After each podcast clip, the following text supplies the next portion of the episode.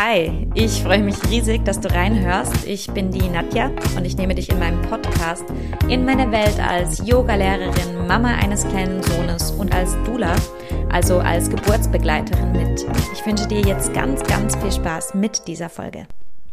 Willkommen zu dieser Podcast-Folge. Es ist lange her, seit der letzten.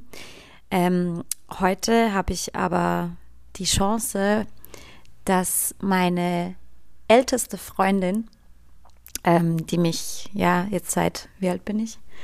Ähm, ich bin 31, seit 29 Jahren etwa begleitet, ähm, mich besucht hat, um unter anderem mit mir über ein Thema zu sprechen, was ich wahnsinnig wichtig finde, ein Thema, ähm, was nach wie vor wahnsinnig ähm, tabuisiert ist und wird, obwohl es doch ein Thema ist, mit dem sehr, sehr viele Frauen eigentlich ähm, Berührungspunkte zumindest haben.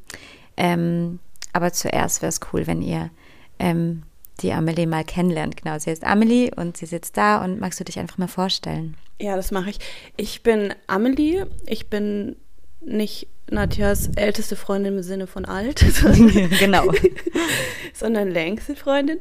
Ähm, ich bin Heilpraktikerin für Psychotherapie und äh, auch systemische Familientherapeutin und habe mich dieses Jahr selbstständig gemacht mit einer eigenen Psychotherapiepraxis. Und durch eigene Erfahrungen bin ich eigentlich auf dieses Thema gestoßen. Möchtest du das sagen oder? Wie war das genau? Wie sind wir in Kontakt gekommen? Also das, das Thema geht um ähm, frühen Kindsverlust respektive Fehlgeburt. Mhm. Ähm, und wir sind äh, zusammen, ähm, also jetzt hier, um darüber zu sprechen, weil du eine eigene Erfahrung damit gemacht hast. Genau, ja, ja. Das ist jetzt schon eine Weile her. Zwei Jahre. Zwei Jahre, ja. genau. Und ähm, wir haben so ein bisschen länger darüber gesprochen, dass wir es auch einfach sehr, sehr wichtig finden, das Thema mal anzugehen und, voll, und ein bisschen greifbarer zu machen. Ja, voll. Vor allem, also was für mich auch so ein bisschen der Anreiz war, war, dass mir nicht bewusst war, wie oft das passiert, dass eigentlich mhm. die Dunkelziffer bei fast jedem zweiten Kind in den ersten drei Monaten liegt und man geht davon aus, dass es an sich noch mehr sind. Und dessen war ich mir überhaupt nicht bewusst, bis mir das selbst passiert ist oder mhm. auch die, wie hoch die Wahrscheinlichkeit ist, dass es passiert. Und ähm, ich war mir nicht bewusst, wie viele Frauen in meinem Umfeld das passiert ist. Und erst als ich mich geöffnet habe, da auch darüber offen gesprochen habe und diesen Weg gegangen bin, um diesen Schmerz auch zu teilen und zu zeigen, ich möchte mich dafür nicht schämen und mhm. ich möchte mich auch nicht verstecken damit. Da sind ganz viele Frauen in meinem Umfeld und auch Väter auf mich zugekommen und haben mir davon erzählt und auch, was es nachhaltig mit ihnen gemacht hat. Und das fand ich, hat mich total geschockt. Mhm. Also, mhm. das war echt. Ich würde total gerne in diesem Gespräch eben so auf diese einzelnen Aspekte eingehen, mhm. wie du auch ansprichst, so, also ich meine, es kann ja nicht angehen, dass man sich dafür schämen muss, ja. ne, zum Beispiel. Aber vielleicht magst du uns mal so einen ganz groben Ablauf, Abriss geben, was du erlebt hast. Ja. Also ich bin, ich bin, ähm, ich glaube, in dem Sommer ungewollt schwanger geworden. Also es war nicht geplant und ich habe auch die Pille danach genommen und habe meine Periode gehabt. Das heißt, mhm. ich war mir erst mal gar nicht bewusst, dass ich überhaupt schwanger bin. Ähm, und habe das dann erst, ich glaube, es war so achte, neunte Woche, wo wir das erst dann äh, rausgefunden haben. Und dann war das schon was, was mich erstmal total überfordert hat, mhm. weil ich mhm. auch bis dahin mir nicht bewusst war, möchte ich Kinder haben, möchte ich keine Kinder haben und ist das jetzt der richtige Zeitpunkt, was man sich so alles fragt. Und dann ist es aber auch, also wir hätten dann die Herztöne nochmal hören sollen, also wir hätten es erstmal die Herztöne hören sollen und dann sind wir hin und dann war die Frauenärztin auf einmal ganz ruhig und ich wusste irgendwie schon, das ist weg, das ist nicht mehr da. Ne? Mhm. Und ähm, das hat sich dann auch bewahrheitet. Und dann ist es bei mir leider überhaupt nicht so gut gelaufen mit der ärztlichen Versorgung, weil ich, äh, also meine Ärztin ist dann irgendwie, es hieß quasi, das geht ab und ich soll jetzt mhm. warten, bis es abgeht. Wir probieren es erst auf natürlichem Wege, was ich natürlich gut fand.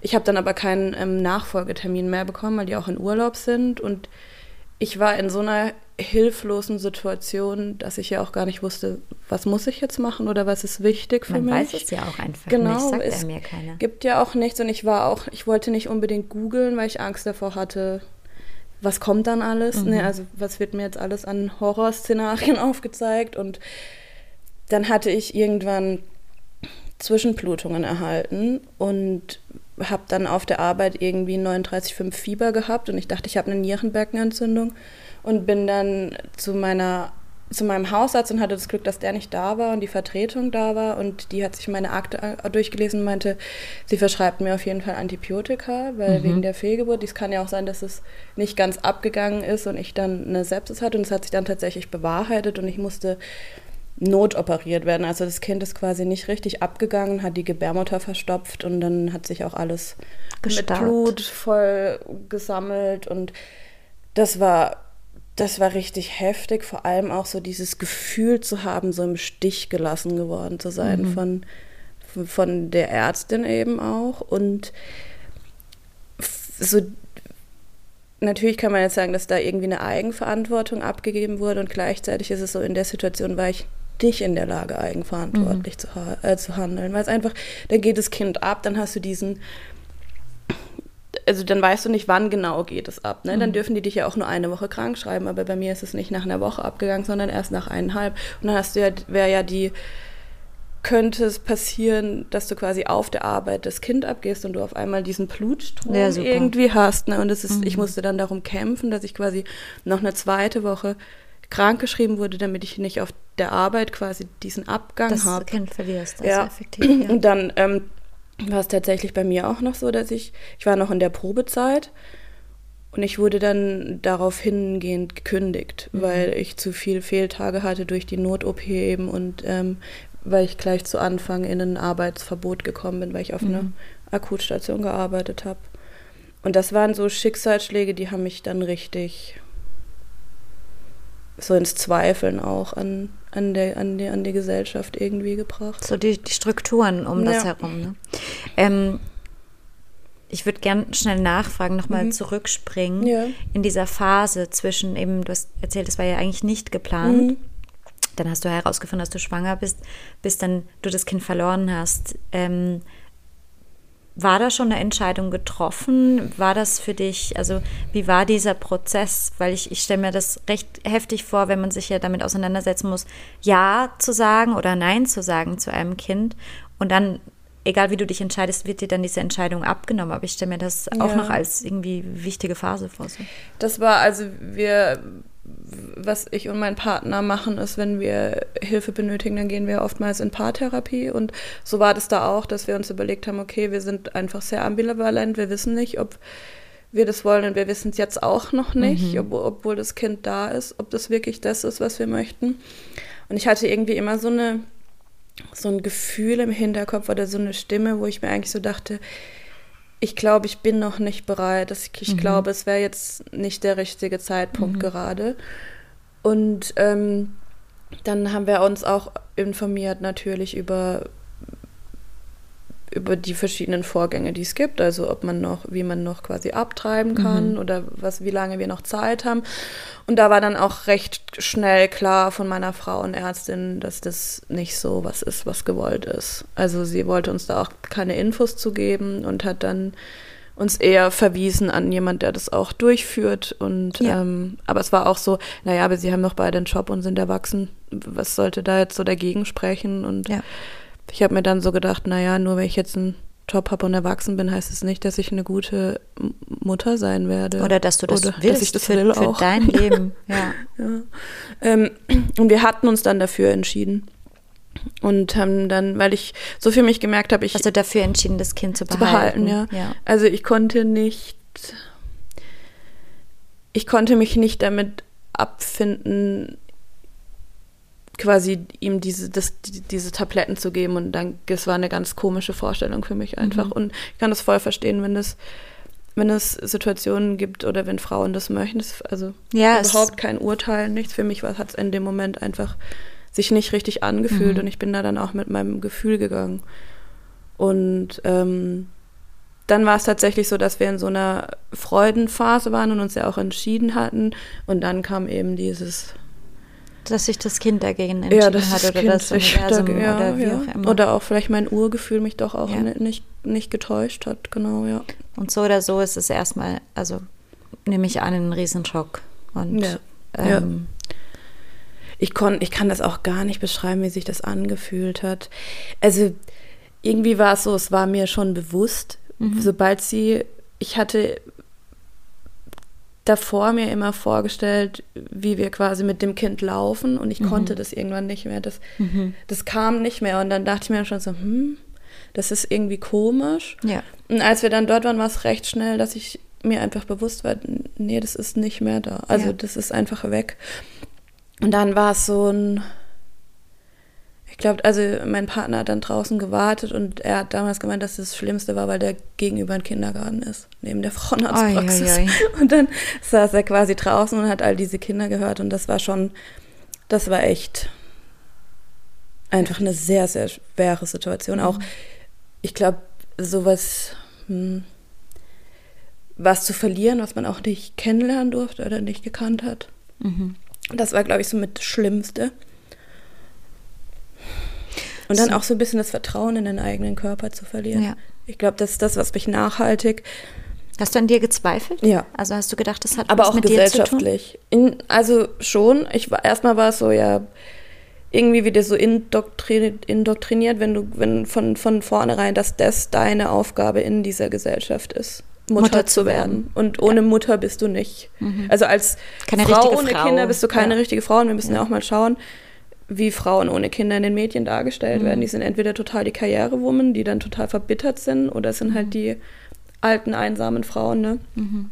Und ich habe schon mir lange überlegt, ob ich was falsch gemacht habe und dann auch, ob mein Körper einfach nicht, in, also warum mein Körper nicht in der Lage war, mhm. das, was wofür er biologisch quasi ja ausgerichtet mhm. ist, das geben zu können. Das war, mhm. ist eine Frage, die mich ganz, ganz lange beschäftigt Wie hat. Wie ist das jetzt? Nur auf diesen Punkt gesehen? Wie siehst du das jetzt?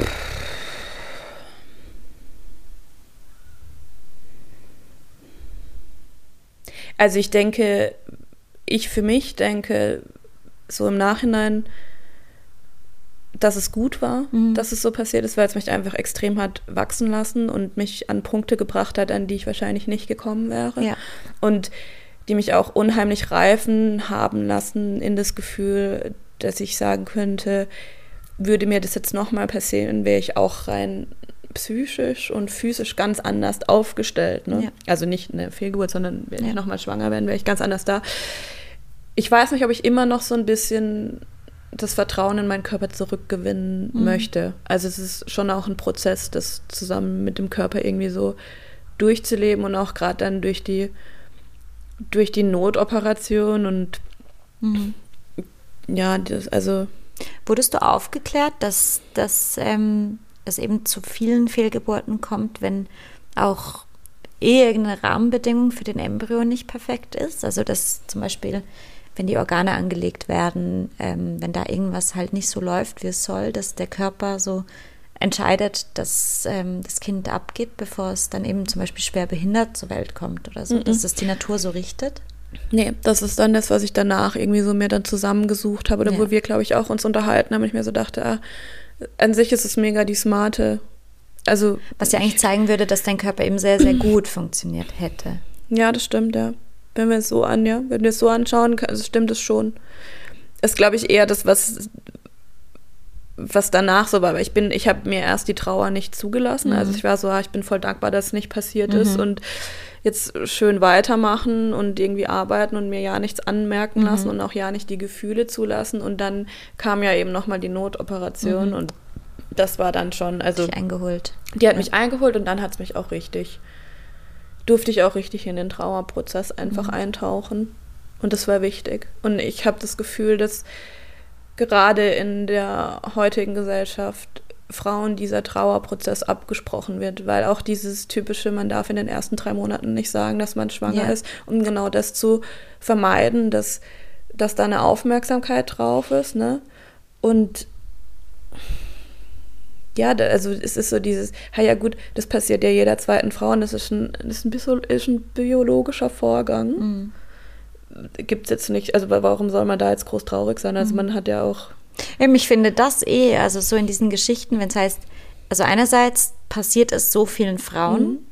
ähm, man weiß das aber nicht, dann passiert es einem selbst Und wenn man dann aber traurig ist und das irgendwie da auch zeigt, heißt es, ja, ne, aber es ist, passiert ja eh allen. Also so, und ich finde es so wichtig, darauf hinzuweisen, dass nur weil es oft vorkommt, dass es keinerlei Einfluss hat Voll. auf die Gefühlslage und auf den Schmerz, wo so ein Verlust bedeutet und nicht mal in der Situation, wenn man sich sogar auch gegen das Kind entschieden hätte oder ja. wie du sagst, sogar gefreut hätte oder, oder irgendwo durch ein Anteil in einem gesagt hat, okay, ich bin auch froh, dass sich das Kind dagegen entschieden hat.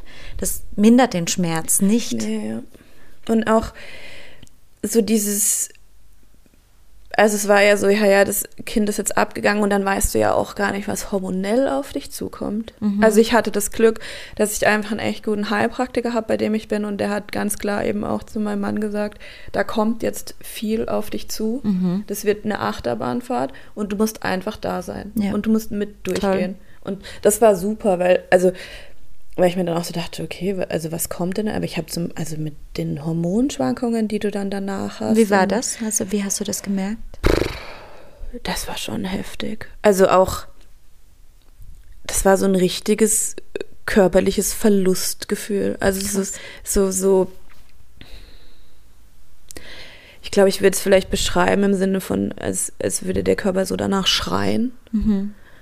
Und das, also das war auch, das ging auch echt lange. Also ich hatte auch, ich habe dann für mich beschlossen, ich bin einfach auch noch nicht bereit und ich möchte es noch nicht, aber mein Körper hat mir gerade auch die Zyklen danach, also die Perioden danach, die waren ganz emotional. Ja. Die waren ganz, ganz schlimm. Auch weil der dann, weil du nochmal, also weil der Blut wieder rauskam mhm. und dadurch, dass das ja so verstopft war, habe ich, also ist ja da auch so ein richtiger Schwall aus mir mhm. rausgebrochen und ich wusste zum Beispiel nie, warum Frauenärztinnen unter dem Stuhl so eine Schale haben, mhm. weil mir das ja davor noch nie bewusst war und ich, mhm. es hat mich einfach total ich glaube, schon auch ein bisschen traumatisiert, auch weil mhm.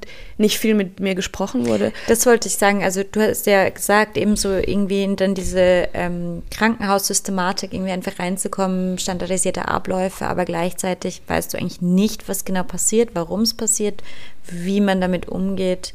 Ähm, hast du das Gefühl mit deinem Wissen jetzt, würdest du dich anders irgendwie betreuen lassen? Wüsstest ja. du, wo du dir das jetzt holen könntest, ja. würdest? Also was ich erst viel später herausgefunden habe, ist, dass man auch bei einer Fehlgeburt den Anspruch von der Krankenkasse auf die Nachbetreuung von einer Hebamme hat. Richtig. Und ich glaube, das hätte richtig. mir damals wahrscheinlich auch vielleicht die Not-OP erspart. Ne? Also wenn jemand oder wenn meine Frauenärztin damals Dich mich nicht so im Stich hätte. gelassen ja. hätte oder auch dann, also das sind so Dinge, ich wäre auch, ich würde das zum Beispiel auch nie mehr ohne Schmerzmittel machen. Also ich bin da ja hingekommen und dann hat sie mir quasi das, das Kind ist noch in meinem Ausgang hing rausgezogen und dann ist wie so eine Weinflasche, wenn der Korken gezogen wird, ist ja das ganze Blut raus. Das war angenehm, weil dieser ganze Druck endlich ja. weg war und gleichzeitig hat es super wehgetan. Mhm. Und dann bin ich von dort sofort in die Klinik mhm. gekommen. Ich bin ja auch noch selbst hingefahren, also es ist so total gestört irgendwie. Und es hat mir niemand irgendwie, ja, möchten Sie vielleicht mal Schmerzmittel? Nichts. Also, wo mhm. ich mir so dachte, im Nachhinein habe ich mir so, weil genau mein Mann hat mich gefragt, die haben die dir keine Schmerzmittel gegeben, wenn die dann in mhm. diesen entzündeten Gebärmutter noch mit den Instrumenten eindringen und einfach nochmal Zeug rausgezogen haben und so. Die, also nichts. Mhm. Und ich habe, das wird mir nie mehr passieren. Also einfach weil ich dann auch sagen würde, nein, also ich möchte jetzt Schmerzmittel und erst wenn die wirken, dann können wir weitermachen, mhm. aber so mache ich das nicht. Mhm. Und auch, ich glaube, ich würde mir auf jeden Fall irgendwie jemanden suchen, der mich auch psychisch unterstützt, weil das habe ich, ich habe da sehr alleine gekämpft, auch so mit dem Hintergrund, dass ich ja in die Richtung ausgebildet bin und ja eigentlich auch so Methoden habe und gleichzeitig habe ich irgendwann gemerkt, ich komme einfach mit mir selbst nicht weiter und ich bin mhm. in einer ganz tiefen Trauer drin und brauche da Unterstützung und habe mir die dann auch recht schnell gesucht und bin da auch sehr dankbar für Super. das gemacht zu haben, weil es einfach sehr, sehr wichtig war. Es gibt einfach Punkte, ich denke, da können wir so viel Wissen haben und so professionell sein, wie wir wollen, wenn uns das persönlich betrifft,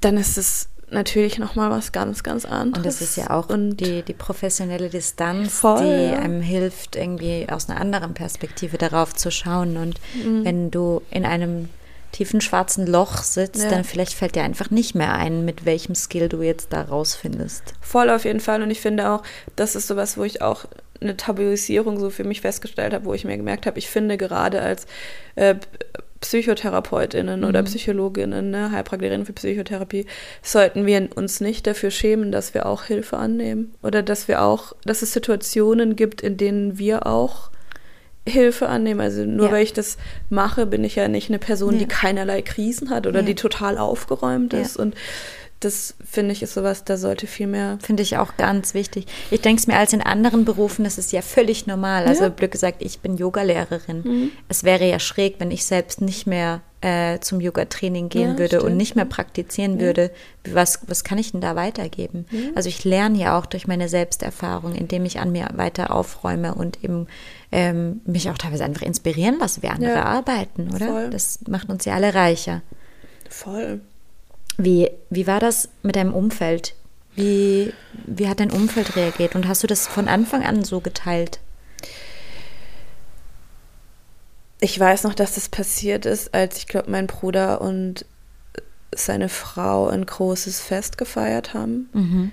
Und ich dann gesagt habe, wir kommen nicht. Also, ja. weil es ist freitags gewesen und samstags war dieses Fest. Und ich habe dann gemeint, nee, das. Und ich habe dann mit meinem Bruder telefoniert und der war natürlich sehr betroffen. Mhm. Also, und meine Mama hat dann nach dem Fest angerufen und auch und dann auch gemeint, was denn los ist. Und dann habe ich das erzählt und da war ich aber noch nicht in der Trauerphase. Ja. Und sie war schon in, sie war ganz arg in dieser Trauerphase. Also sie hat es gehört und hat dann quasi ganz arg angefangen zu weinen. Sie hat quasi ja. meine Emotionen im Endeffekt übernommen. Übernommen ja. und ich konnte das aber nicht. Ich habe dann auch gemeint, ich möchte jetzt das nicht mhm. und ich möchte auch nicht dass sie kommt und mich tröstet, mhm. weil ich noch so voll in diesem, ja, ist ja nicht ich so muss schlimm. Jetzt alles ich muss jetzt stark sein und alles ja. zusammenhalten. So, ne?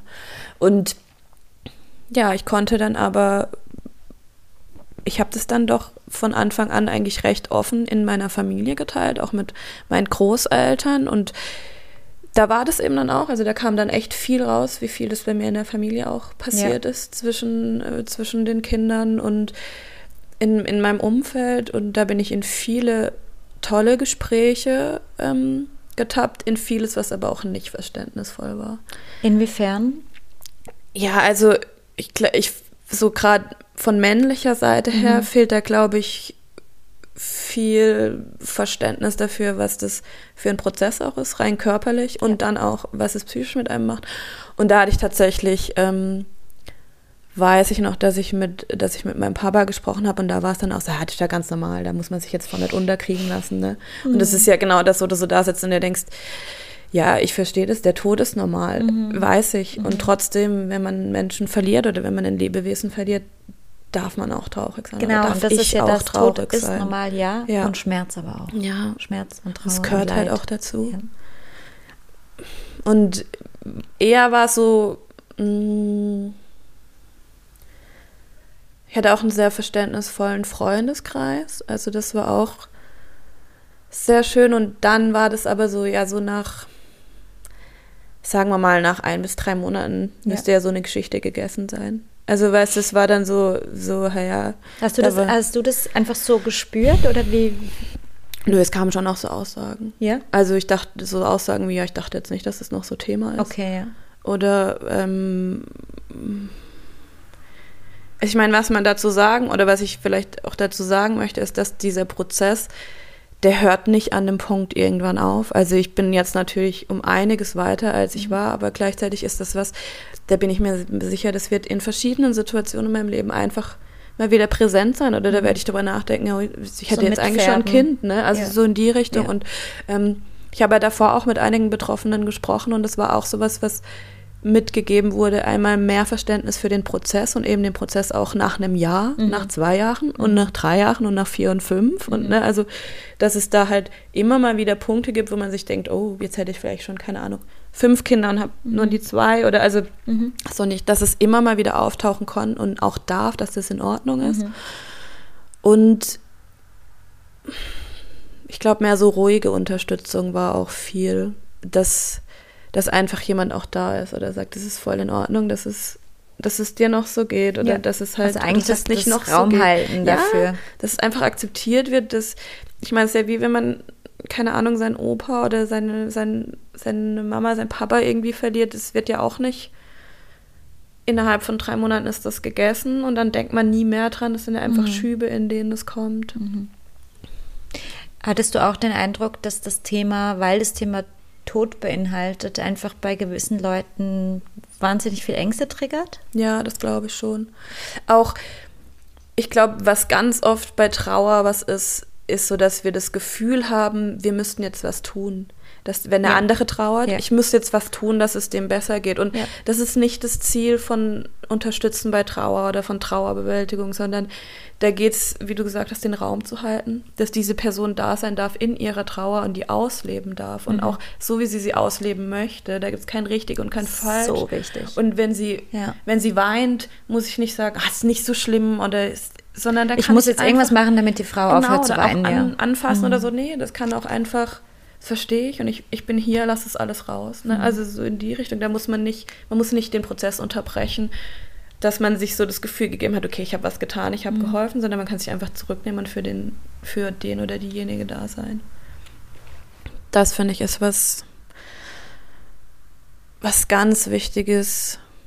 Das lernen wir halt aber auch nicht so. Nee. Gell? Ich glaube, mhm. es ist schon so, so der erste Impuls, wenn jemand weint, das Taschentuch rausnehmen genau. und die Tränen trocknen. Ja, nicht irgendwie und dann Krönchen richten und, und wieder Fassade herstellen. Dass es auch ja nicht sichtbar ist, ja. ja. Und da habe ich tatsächlich, also ich bin auch jemand, der ungern vor anderen Menschen weint. Aber mhm. ich hatte tatsächlich eine Freundin, die irgendwann zu mir gesagt hat, ihr ist es mittlerweile egal, wo sie weint, wenn es raus muss, muss raus. Und da habe ich mir immer ein Beispiel dran genommen. Mhm. Mhm. Ja, und ich finde auch, dass eben das so wie zu lernen, selbst auszuhalten.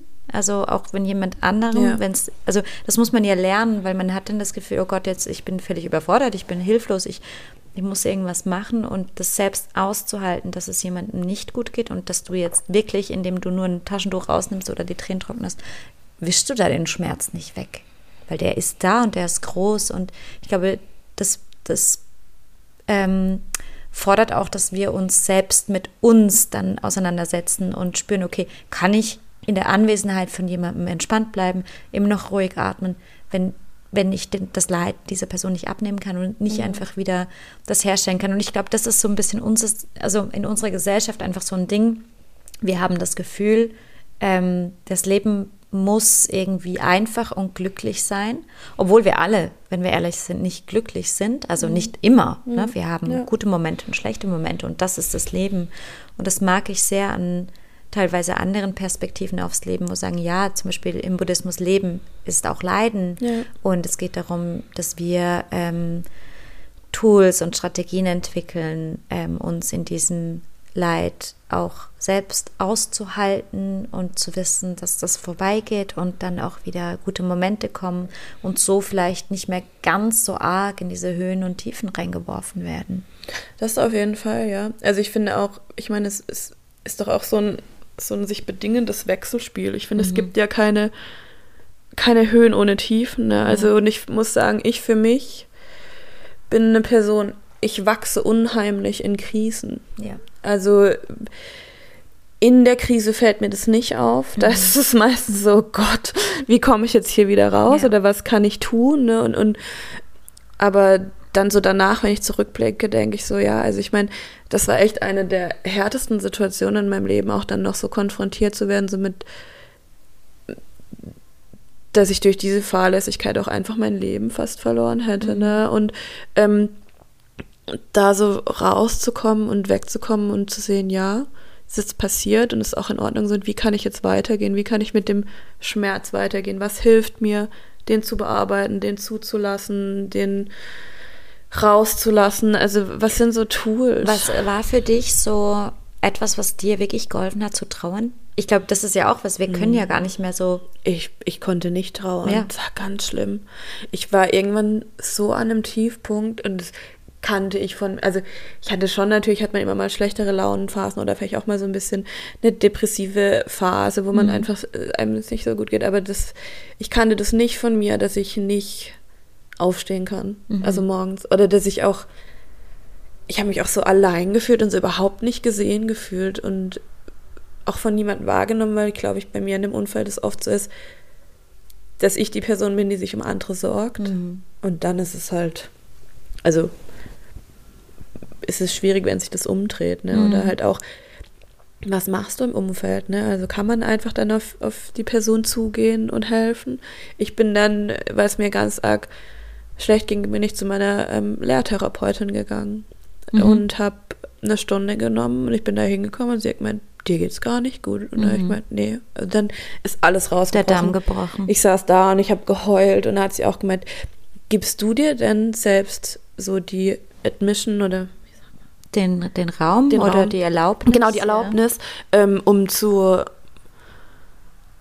um zu trauern. Also Mhm. weil sie hat so gemeint, ja, ich meine, klar, man, ich könnte jetzt immer so die Schuld bei den anderen suchen. Niemand Mhm. sieht, wie schlecht es mir geht. Niemand kümmert sich Niemand um mich. kümmert sich um mich. Mhm. Ich habe es ja auch nicht eingefordert. Ja. Ich, also ich habe ja auch nicht gezeigt, dass es mir schlecht ging. Und ich habe ja ich funktioniert. Hilfe. Mhm. Also ich war ja, und wenn man dann auf Geburtstagen ist oder so, sitzt du ja nicht da und, und weinst. Oder also ich Und bin das jetzt ist, nicht die glaub ich, Person, die genau. das macht. Ich glaube, das ist auch noch was, was ich in anderen Situationen Mhm. äh, trauermäßig ähm, ab und zu mitbekommen habe. So, man hat dir ja gar nichts angemerkt. Ja, genau, ja. So, und dann fast vorwurfsvoll. So, du hast ja gut ausgesehen. Du warst ja geschminkt. Du hast es geschafft, dich zu schminken. Dann kannst du ja nicht so schlecht. Ja, das ist, ja, voll.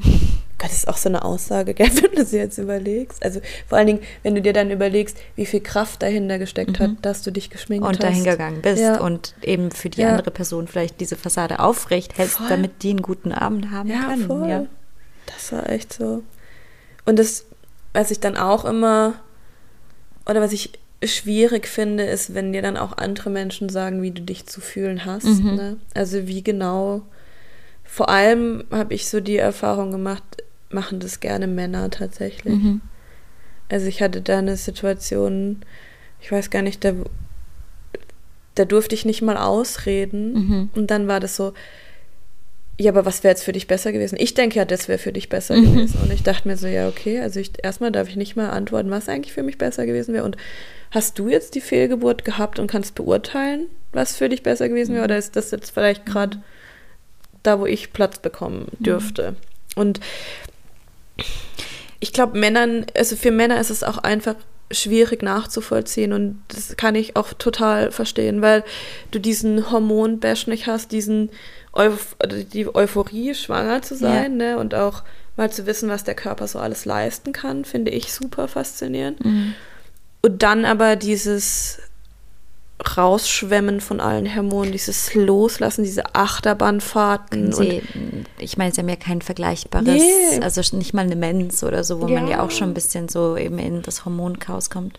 Aber ich finde es auch spannend, dass von einigen Männern zumindest ähm, dann auch, weil sie es so gelernt haben, äh, zu erzählen und zu berichten und irgendwie die Deutungshoheit zu haben, dass sie wie dieses Gefäß oder die Kapazität nicht so haben, teilweise dann einfach zu sagen, okay, das ist wirklich nicht meine Expertise, es betrifft mich nicht und jetzt höre ich einfach mal zu und, und lerne. Ja, So voll. dieses, hey, jetzt, da kann ich mir vielleicht für meine Zukunft was mitnehmen Ja, und wo dann vielleicht mit meiner Partnerin mir noch weiterhelfen könnte.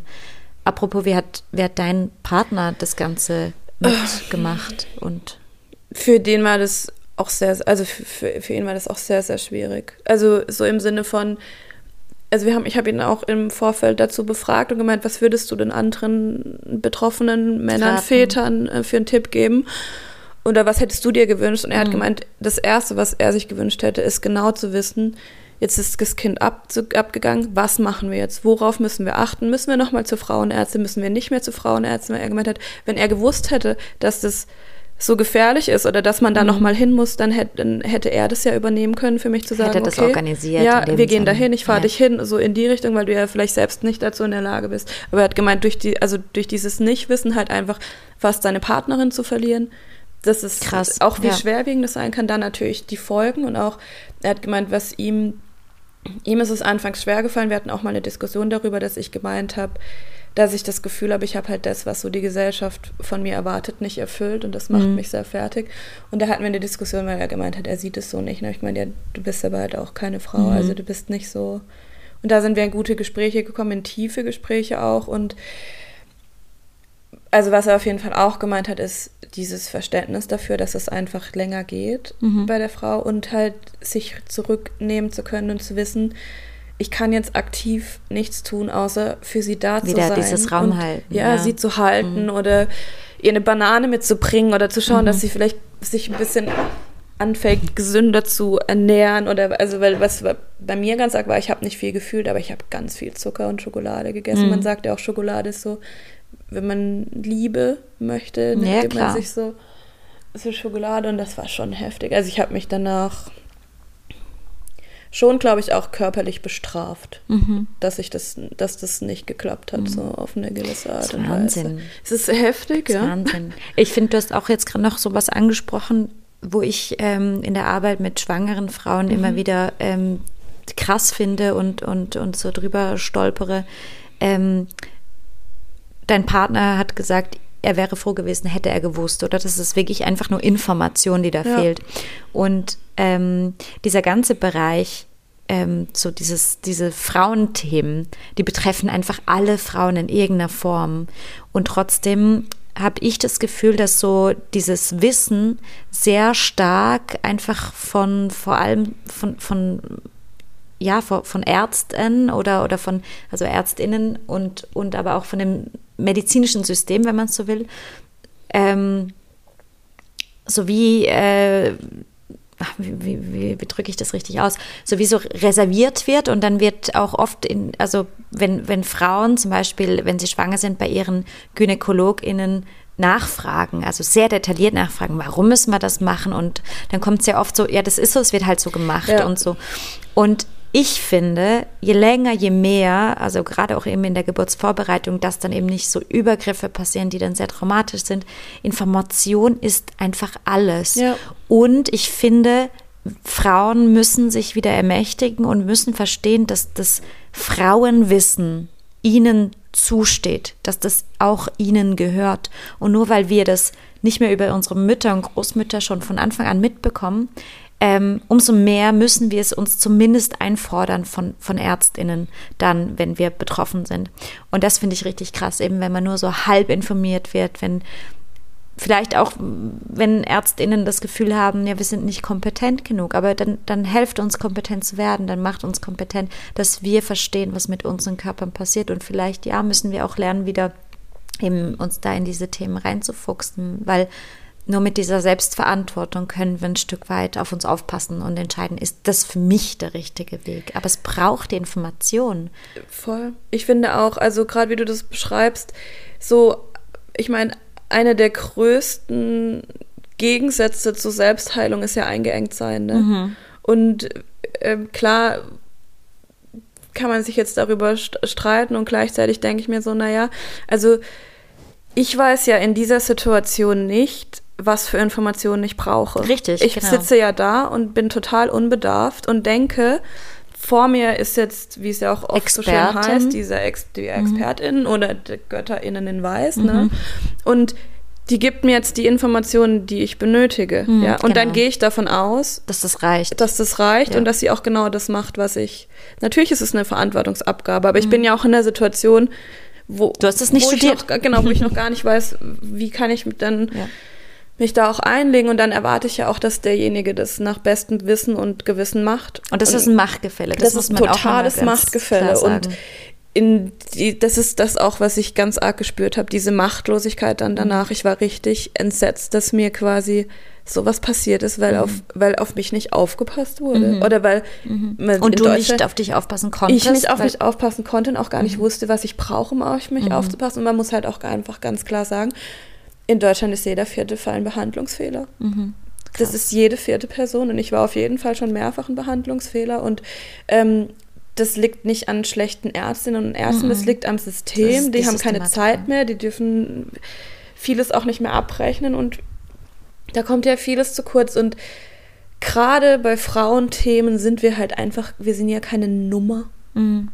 Es ist doch mhm. bei jedem auch nochmal anders. Und, und das ist das und einfach standardisierte Abläufe mit allen gleich zu machen, statt zu gucken, was braucht das Individuum. Genau. Ja. Das ist ein, das ist eben, das ist so spannend, wie das, diese Thematik kommt immer wieder, sei es bei Schwangerschaften, Geburten, Fehlgeburten, ja. Trau, das ist, aber es kommt vor allem bei Frauenthemen. Ja, voll. Und weil halt auch echt viel Unwissen da ist, ne? mhm. ne? muss man ja auch sagen, weil ich glaube, in Deutschland ist zum Beispiel jetzt auch Abtreibung überhaupt gar kein ähm, Ausbildungsthema. Mhm.